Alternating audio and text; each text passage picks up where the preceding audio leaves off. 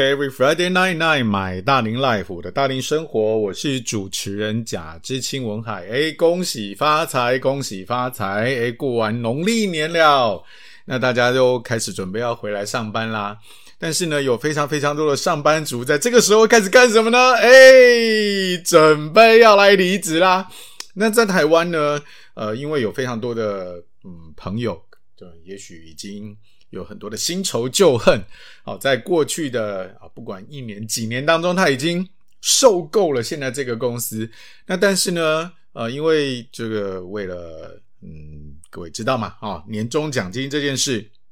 所以啊，有不少的上班族会选在呃农历年过完了，啊，那就是好好的跟家人们，嗯，这个，嗯，度假啊，应该这样讲。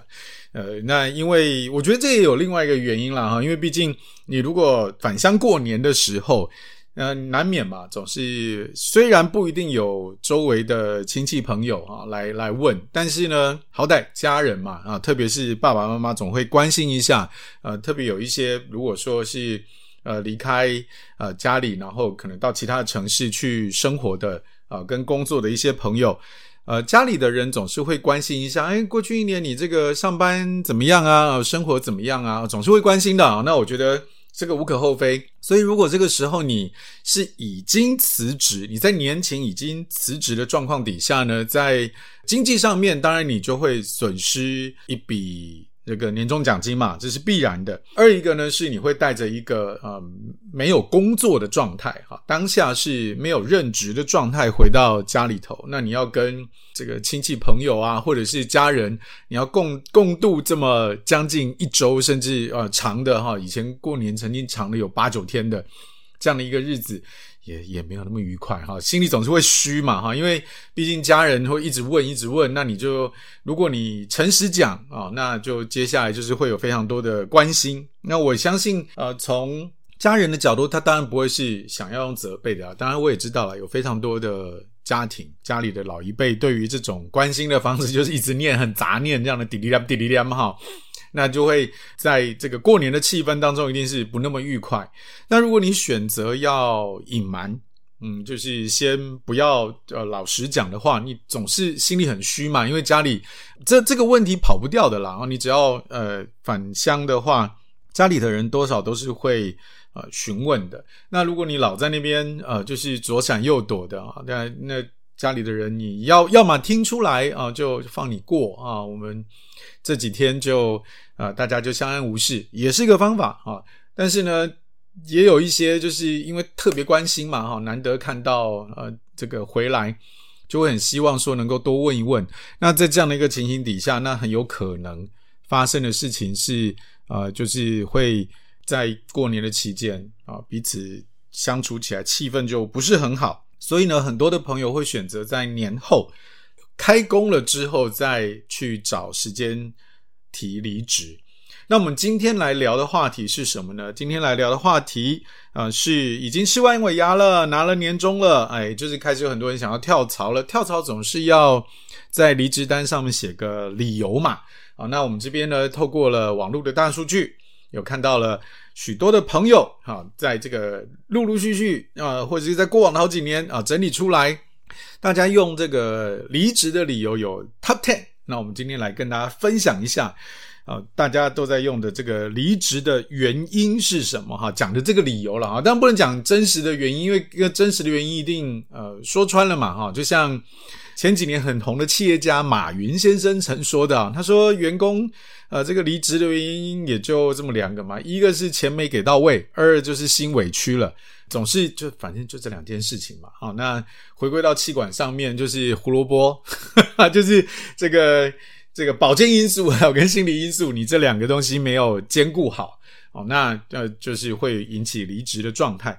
那先不管这个钱到底给多少才给够，那也不管啊，就是你这个心到底要怎么做才是不委屈。总而言之啊，一个员工想要离开，很多的时候就是大概归结到最底的最底，用白话来说就是钱给了不到业位，或者是心委屈了。那更惨的就是这两个都有。OK，那我们今天来聊一聊，在离职单上大家拿来做年后离职的这个理由的 Top Ten。首先呢，第十名，第十名叫做想要有所突破，想要有所突破。我觉得这个这个词呢，其实蛮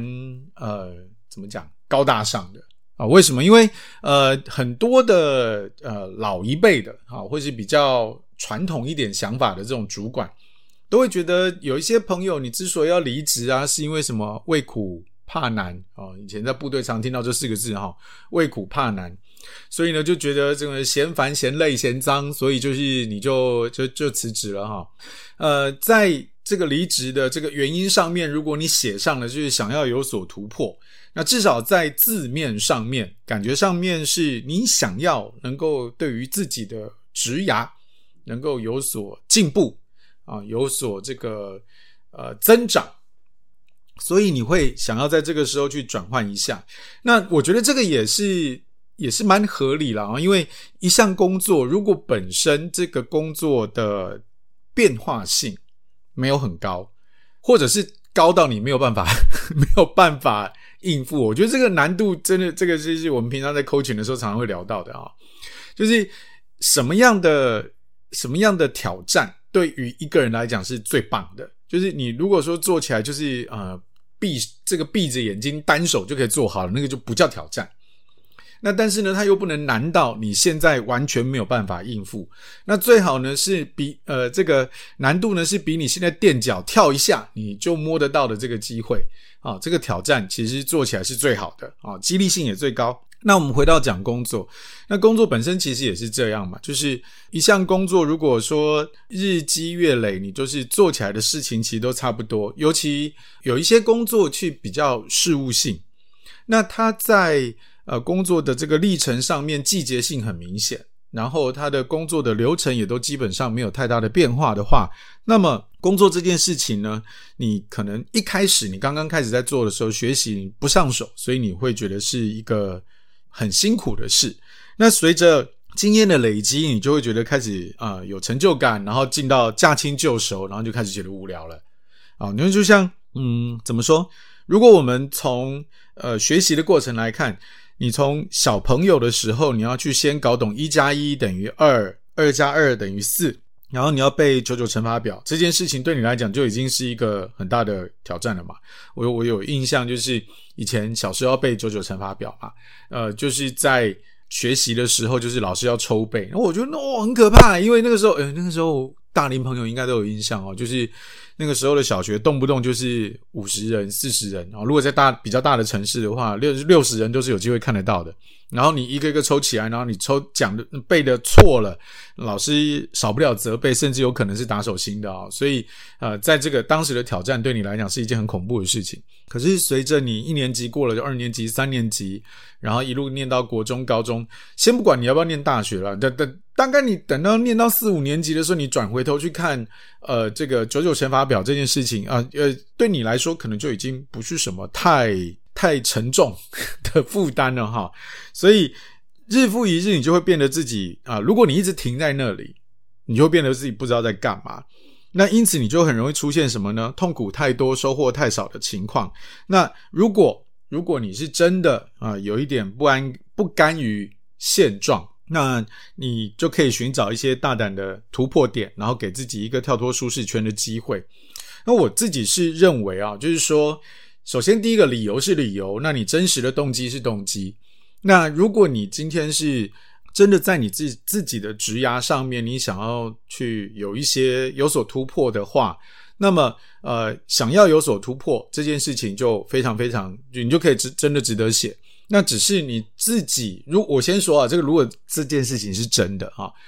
如果说这个事情是真的，那你思考的点就要去想一下，就是说，诶，那发生了什么事情对我来讲才叫是个突破？接着就是，那如果我要完成这件事情的话，如果完成了，对我的生活啊，我当时那个时候的生活会有什么不一样，以及会带给我什么样生活上的变化？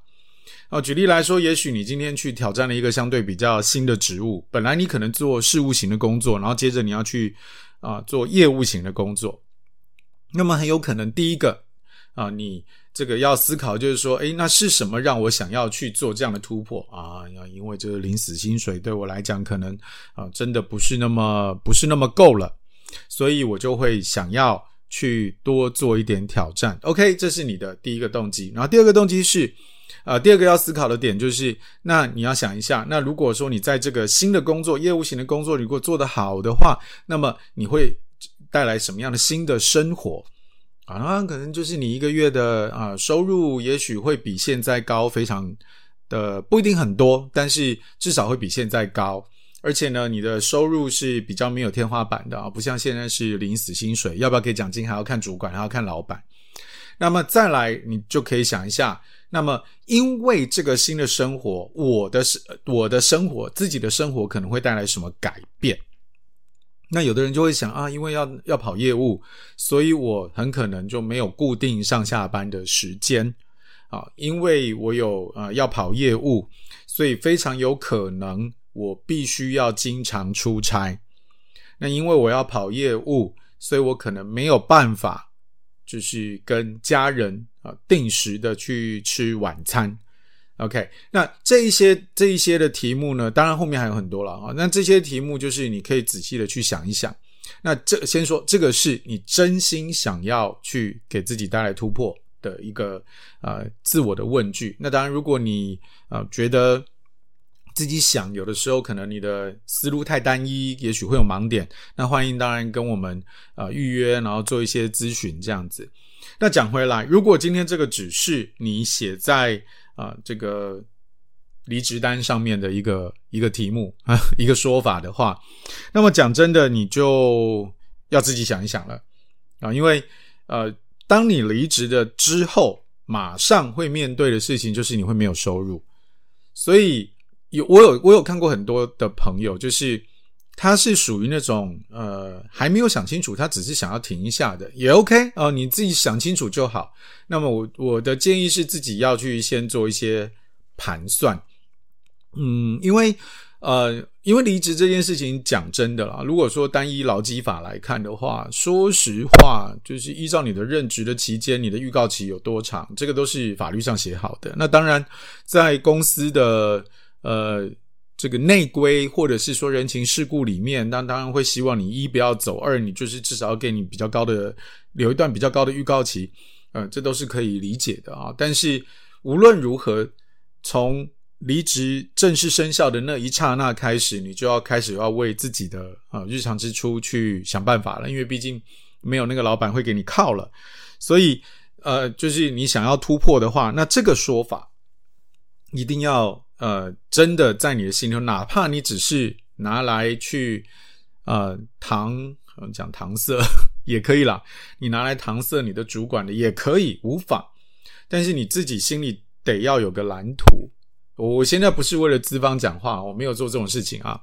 就是如果你今天真的是想要离职的话，一定有原因，绝对有啊。那只是这个原因是什么，你得搞清楚。接下来是在搞清楚的同时，那呃，你的接每一步，从离职生效之后的每一步。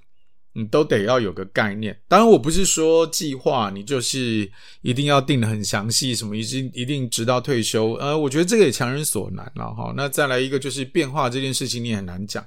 我举例来说，呃，有可能有的人觉得说啊，我就领股利就好了，我就炒股票就好了，但是股市震荡这么大，你究竟啊对于股票的这个熟悉程度？啊，或者是你的资本到底有多高？你这个就是你你当下的衡量，可能跟也许半年、一年之后，呃，尤其现在乌卡时代，呃，这么这么多国际的情势变化，都有可能造成呃股市的波动。如果你今天是辞职之后想要去做专业投资人的话，这就就变化太大了嘛啊，那就这这样以我们播出的这个时间来看，其实呃。台湾的总统大选其实也刚过没有多久，然后大选刚完，大选刚完的呃第一个交易日，直接外资就卖超，好，所以你的股市的震荡就很大。OK，所以呃，如果你今天是真的想要有所突破，那我前面呃有几个问题，请各位能的话啊，就是在真的提出离职之前，先有一个盘算，先静下心来想一想，哦，我想要做些什么事情？那是我可以让怎么样让这件事情不一样？而我真的想要达成什么结果？那接着达成之后，我的生活会有什么不同？啊，这个东西都是可以去思考的。那么再来，如果你只是拿来搪塞你的主管的话，那还是呃期待你能够对于自己的未来的啊、呃、规划，先有一个蓝图，再提出离职。OK。那我们今天在聊的是年后跳槽必备十个大家都在用的离职理由。下趴回来，我们再继续聊其他理由。马上回来。OK，Every、Friday night night my 大龄 life，我的大龄生活，我是主持人贾志清文海。今天再来跟大家聊聊天，聊的是什么呢？因为过完农历年啦，所以我们来要来聊年后跳槽必备十个。大家都在用的离职理由。刚刚我们聊到的是第十名，第十名叫做想要有所突破。嗯，我觉得这个非常高大上。可想而知，这个十个理由大概有哪一些状况了啊？好，来，那我们接下来聊第九名。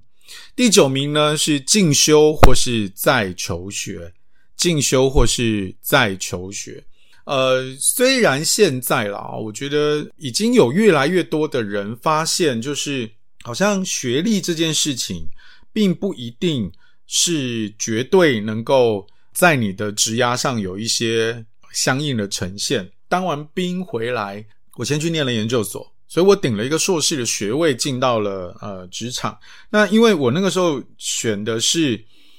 运动的产业嘛，因此就会。在这个产业上面，我我的选择就非常非常的固定。那么这个固定呢，就是它大概就会只能在这个领域里面，而偏偏在二十年前，这个运动的运动的这个行业，其实啊，我觉得搞不好现在也都差不多，因为毕竟我现在离离那个领域有点久了哈。但是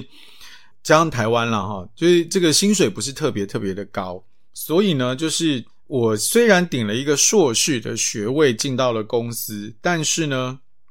很多的事情对都压在我身上的状况底下，其实我薪水也没有相对特别特别的好，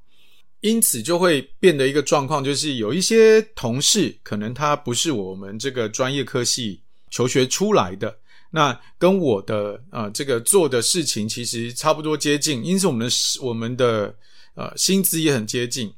那等到。有朝一日，啊，某一个同事啊，这个是真实发生过的事情啊，就是当时就我有一个同事，他就觉得啊，自己的职涯似乎想要再有所突破的时候，然后他就做了一件事情，他就说他想要离职，哈，去去做一些进修。以现在情形来看呢，就是说实话，如果说进修这件事情，其实学历不一定，已经真的就是这种状况。以前以前。钱还会有一点点差异，现在真的不见得会差异到这么大，而且现在尤其缺工缺很严重嘛，所以学海无涯的道理人人皆知哈，但是偶尔你就是会碰到那种知识不够用，可你知识不够用，现以现在来说的观察，真的不见得能够直接反映在你的收入上面。可是如果你今天对自己的职涯是你有一些期待的，那么你就。还真的得需要啊去做一些进修，那或者是说你因为你在工作的当中，你本来对于某件事情没有那么有兴趣，或者是你在公余的时间，你发展出来了另外一些兴趣或是斜杠，那这个时候你就会想要去啊重拾书本啊来充实自自己。那也有的人啊，也有那我刚刚讲都是真的，就是啊我想要我想要去进修，我想要再再去有一些学习。那也有的人啊是。说我要去留学，我有什么等等等等之类的选择，就回到校园啊，让自己休养生息一下，然后过个几年再回来打拼。我觉得这也无妨诶，因为呃，当然就像我前面说的，就是你自己的职涯，你自己真的想清楚。比方说，我想要有所突破的下一步啊，那可能就是那我要去进修，这也是一个做法。呃，毕竟在学校里面，你的时间。虽然可能不一定会比，先说不一定，不一定会比上班时间少啊。以以我那个时候念研究所的时候，我几乎一整天要在在所上待到，我就可能早上八点九点到研究室，然后我走的时候可能十点多都有可能。可是至少在那个过程里面，你要面对的不是那种极度紧绷的压力啊，呃，呃，你如果你的学习你本身呃还应付得来的话。你就不是那种好像你要一直一直很紧绷的状态啊！当然了，就是如果讲研究所，我也有碰过有一些同学，就是为了 写论文，然后搞得自己焦头烂额，然后甚至是身心出现一些状况的，也是有。但是，但是相应来讲，你不会有那么步步紧逼的感觉。大部分的教授也没有那么美国时间啦，哈，就是每天盯着你哈，一生监督你一人哈，对，所以比较呃不那么不那么有这个状况。所以你如果真的是想要调整一下你自己的作息跟一些心情的话，那回到学校是一个挺不错的方法。OK，刚刚是第九名，叫做进修再求学；第八名叫做尝试不同领域。如果你从你从毕了业进入社会之后，你的职涯一直都在某一个领域里面，这个这个想法，我觉得是应该蛮多人。嗯，上班上一上就是会浮出来。举例来说好了，当然我知道每一个产业如果放得很大，它有很多很多的细分。嗯，像呃我们分会的会计师，那他以前他就是做呃在四大会计师里面，他是做做稽核的，所以他需要呃去到很多的公司，然后就是去。啊，去抽检非常多的报表、发票、传票，然后就是要一直要一直写报告，最后写出一份报告给会计师签核，这是他原来在做的事情。那我也有认识的会计师，他做的是什么呢？他做的是上市柜的呃辅导。那我也有呃认识的朋友，他是在做什么呢？他是在做滴滴的啊、就是这个呃滴滴，我现在有点不知道他中文应该怎么讲。那总而言之，就是当投资人想要把一笔钱投进某一个。公司或团队的时候，那会计师会进到这个要即将要被投资的公司里面。那当然，第一件事情查账，这个账到底干不干净？所谓的干净是指说，呃，因为呃，想要做投资，一定是投资人被他的财务报告，某种程度上一定是被财务报告说服嘛。因为没有任何的投资人是啊、会去投到一个他明显会赔钱的生意。呃，除非是纸棒，这个是另外一个概念哈。那我们今天讲的是盈利事业的话，然后他就是他一定会想要去看一下这个账到底是不是真的还是做出来的啊。所以这是第一件事情。然后第二件事情，呃，还会对于啊、整个的领导团队，这个团队领导团队去做一些背景调查。啊、这个人有没有什么利害关系人？有没有什么啊、呃？这个之前有没有什么一些让你头疼的问题？啊，甚至啊、严重一点，可能会想要问问看啊，他有没有什么犯罪记录等等。OK，同样是会计师这个领域，那他已经细分不同的领域，对吧？啊，所以就是每一个每一个人啊，哪怕我的专业其实已经不太可能变更，像我们刚刚讲会计师，会计师这个职业。他是领国家牌的嘛，有拥有国家证照，你今天说想要去调调整，想要换，大概也没有，除非今天他真的非常大的改变啊，要不然的话，那他大概还是会在会计领域，只是他想要去换一个，呃，换一个细分的工作的职务这样子，那所以。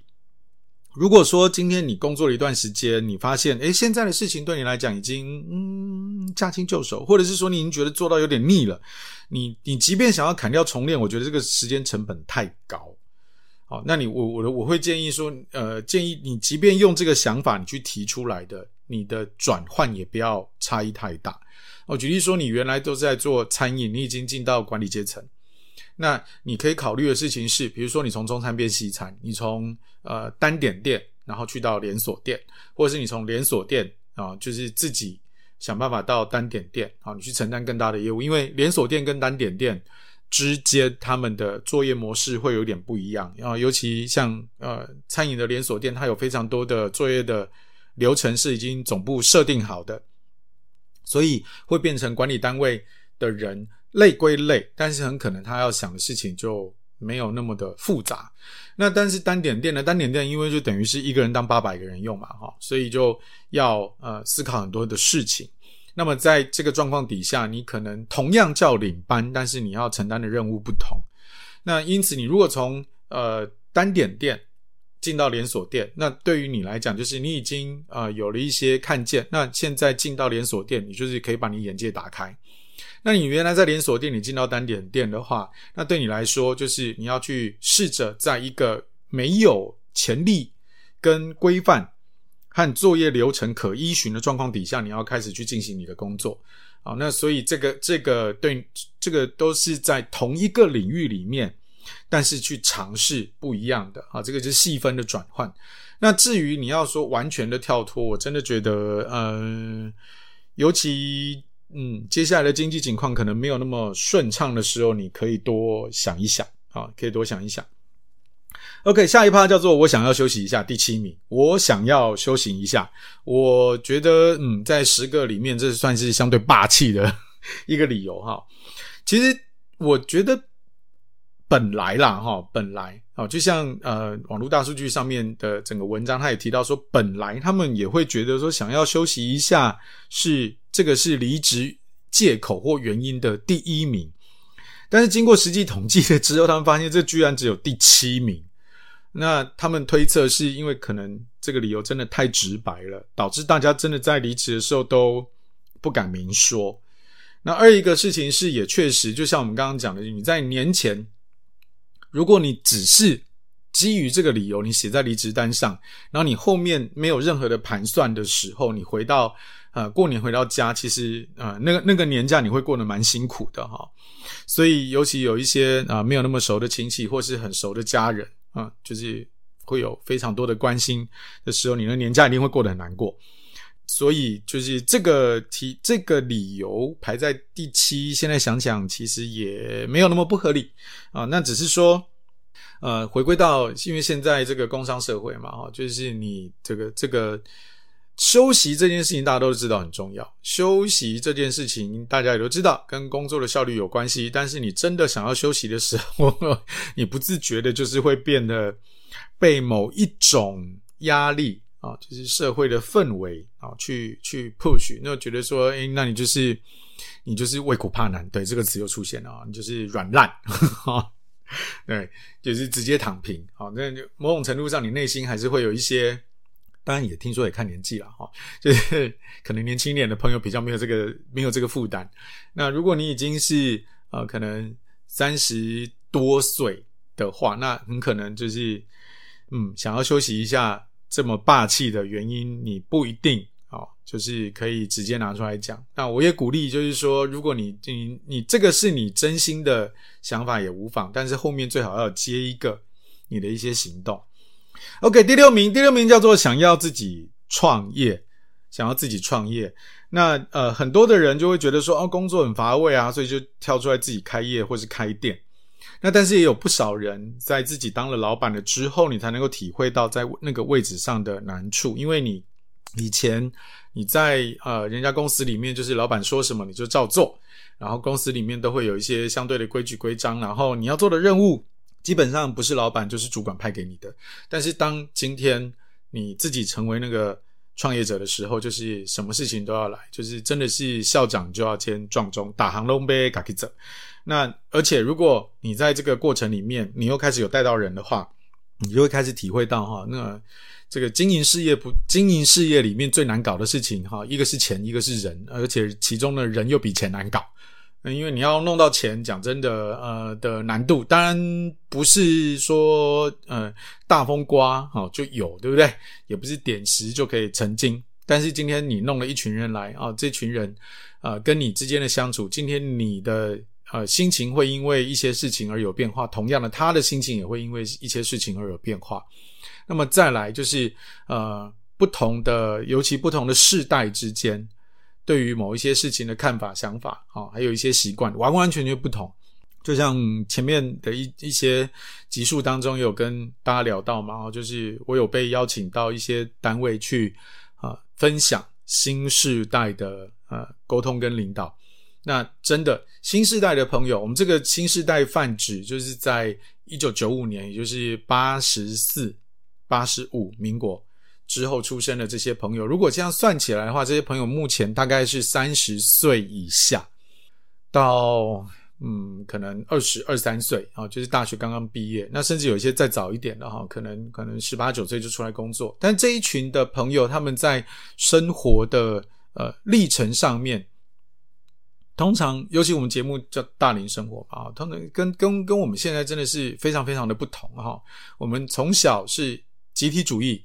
因为一个班五六十个人。那真的，你就是要自己想办法顾好你自己，因为呃，你的老师、你的家长真的没有那么多美国时间，好好的去呃对你嘘寒问暖。但是现在的孩子，他们在成长的历程当中，他们是被呵护到大的，因为很多的家庭可能就这么一个啊、那就是你你要看到超过两个的两个小孩的家庭比例上，真的不像我们以前那么多了。那因此，他们对于世界的看法。跟人际关系的这个练习的机会都跟我们以前不太一样了。OK，因此呢，就是呃，想要自己创业这件事情，好，如果你今天创业之后你要带人，你就会理解到，好，这个有非常多不一样的事情。那当然，如果你想要创业的话，也欢迎啊，可以跟我们啊预约做一些咨询。那我们这边呢，有很多的一些创业的资源可以协助到大家。OK，那么在这一趴，我们聊到的是几个。大家都在用的离职的理由，下一趴回来，我们再继续来聊 Top Five，马上回来。OK，Every、Friday night night，my 大龄 life，我的大龄生活，我是主持人贾之青文海，今天来跟大家聊一聊年后跳槽必备的十个大家都在用的离职理由。啊、刚刚已经聊了从第十名到第六名，那我们来现在来聊聊 Top Five。第五名呢，嗯，这个词一定很多人都听过，特别是如果是大龄朋友，大部分的大龄朋友应该应该至少都换过一次以上的工作吧？好，那嗯，说实话啦，我觉得换工作真的不是什么很很奇怪的事情啊。呃，我记得我那个时候在金控子公司上班的时候，我的主管就跟我讲一件事，他说：“哎，那个文海，你们有空啊？”啊，如果说这个手上的专案没有特别忙的时候，你没事是可以看一下一零四的，甚至是他也鼓励我们，就是你有机会的话，就是你可以安排一下，呃，请个半天假，然后去做一下面试。那个时候我当然一听我有点紧张，我说，嗯，所以怎样，老板你是想要呃准备要要解散我们这一组吗？还是 怎么样啊？那他他不是这样想的哦，他说他他的逻辑是这样，就是。因为在呃金控子公司里面，其实是大树底下还有乘凉。那当然，我们这些我们我们当时属是属于比较开创型的团队，而且又是专案公司，所以你说你能够真的待多久是是有难度了哈。因为毕竟我们拿的是专案牌，那个是有特许的期限的。但是呃，从我们一些就是相应的。会对口到的金控里面的单位啊，大部分是像银行的某些部门啊，这些同仁来看，他们很多人是学校毕业之后就一直待在这家公司，当然可能部门有调整，可是就一直待在这家公司里面就没有动过啊，所以就形成一种好像感觉上相对安逸一点的情形。那因此呢，就是这个主管他也非常的有这种感触，因为他看着周边的人，然后。他就会鼓励我们说：“没事，你就呃出去面试看看，然后出去就是多看看一零四。”他的目的是希望让我们鼓励我们这些比较后后面进来、年纪也相相对轻一点的这些同仁们，能够对于现在的就业市场到底是一个什么样的状况有个概念。然后二一个是也掂一下自己几斤几两重啊。当然，他也不是借这个机会去敲打我们，然后也不是，而是。因为毕竟，就像我刚刚讲的，因为我们当时的公司是特许行业，所以他那个期间是一定有限的。因此，先做一下这些安排，绝对只有好处没有坏处。所以他就会鼓励我们做这件事。因此呢，就是如果啊、你对于自己的未来的道路，特别是年轻一点的朋友啊，如果今天这个节目有机会年轻一点的朋友听见啊，尤其是三十岁以下的朋友，可以思考看看你在。一路往前进的这个同时，你希望你的生涯最终呈现什么画面？你就试着去用之字形的啊，这也是我当时那个主管跟我讲的。他说，职涯的发展绝对不会是一条天梯往上爬，这个里面你很可能要在不同的领域里面、不同的公司里面啊，去用一种之字形的啊，就是交互蹲跳的方式这样往上，然后你慢慢慢慢的去。培养自己的能力，然后或是啊、找到你自己合适的发展的路径，然后最后达到你想要的生涯的目标。OK，所以这个就是职涯或是人生规划的一个概念。所以在这个里面，你有可能求学，你有可能进修，你可能创业，你可能换工作，其实都好啊。这个那这个也是许多的离职的朋友里面啊，那他就会写在离职单上叫做。生涯规划的一个一个原因，那当然啦，啊，就是身为主管看到一定会多想问一点嘛。如果你今天真的有想法，你跟这个主管也来往上面也没有那么交恶，就是至少你在你在这个公司哈，不是那种属于心委屈的那一种啊，你只是可能钱没给到位，因为钱没给到位，有可能主管他也无能为力啊。呃，如果你跟他的关系还不错，甚至是你想要保留。或是保持你主管的这个人脉的话，那你要是有想法，你无妨跟他分享看看。但啊，当然了，自己自己这个评断一下，要跟对方透露到多少。OK，第五名，人生规划或职涯规划。好，第四名叫做健康因素或是职业伤害。这个里面呢，在啊这篇文章里面刚好也谈到了一个我蛮重视的议题，哈，就是睡眠。他说呢，台湾人几乎睡醒就在工作。那依据主计处统计，哈，那呃，这个统计是二零一五年的。他说，国人呢，二零一五年的总工时达到两千零三点六小时。嗯，这个怎么听都觉得很痛苦哈。也确实啊，因为如果说你一天八个小时的工作，然后你一个礼拜上班五天，呃，一周就有四百小时嘛。那如果你一一年上班五十二周，其实算起来差不多，呃，我就拿这个扣掉啊一些假期来算的话，那上满啊当然是两千多，听起来好像很合理，对不对？但是各位请留意哦，各位请留意，因为依照呃这个实际上我们的如果把周休二日或是等等的这些时间全部呃假期全部扣除的话，你的上班日理论上应该是只有一百多天。理论上是只有一百多天的，所以不是满满的五十周，每周五天哦，绝对不是啊。因此，这个真的 台湾人真的我告诉你们各位哈。那如果说你在这经常的加班或是超时工作的话，你那体魄还形态把，别看了哈，一定会过劳啦。所以你就是很容易有病痛啊，甚至酸痛跑不掉啊，肯定甚至会有一些病痛。那么劳动部不统计呢，如果以二零一五年来看呢，就有八百多件。的案件被认定为职业病，然后有啊、不少的劳工，当时就有二十几位被认定为过劳死。那如果你怀疑自己因为工作引起伤病的话，你是可以申请劳保局去做给付，要维持自己的权益。那当然了，有一些呃工作的类型，你可能没有办法那么直接的去连接或是证明说你身上的不不舒服、病痛是。工作造成的，因为有一些是办公室做事的工作，不太像，比如说像我之前在工地工作过嘛，哈，就是比如说你今天针扎啦、扭到啦，或是等等之类，那个是很直观的，因为你在那个现场就会这么发生。但是你如果是因为你久坐的工作导致于你的呃作息不正常，然后你的循环不正常，然后让你生病，这个东西连接起来很困难。我记得好像之前曾经有官员被质询的时候。就有提到说什么啊，那个就是劳工的问题啊，他们这些人就是本来身体就不好哦。那国会殿堂上有这些 这种发言，嗯，马西就厉害哈。呃，那我自己的想法是这样了啊，就是说，因为有一个有一个观察点，我不知道大家有没有发现哦。那至少在我家附近真的是这样，就是现在做那个脚底按摩跟反正各类型的身体保健的的人越来越多。哦，这种店或者是个体户越来越多。那像我我知道的，就是我有我有朋友，他是开拨筋堂，哦，他他用的不是一般的推拿按摩，他是拨筋，哦，听起来很痛，而且他呃有在两三个县市吧都有分店。那我在网络上有看到筋膜刀，那我自己呢，平常是比较常去做脚底按摩跟这个身体的按摩，当然啦，就是可能。两三个月一次，哈，就是也不可能一天到晚去。可是这个店真的是越开越多啊！像像我们 BI 分会的伙伴也有做这个呃职能治疗的，那他有碰到就是许多，比如说你去一般的医院复健，然后这个效果不是很好，所以就来找他。那我们在其他的分会呢，也有认识一些是到府按摩的，就提个床去你家的，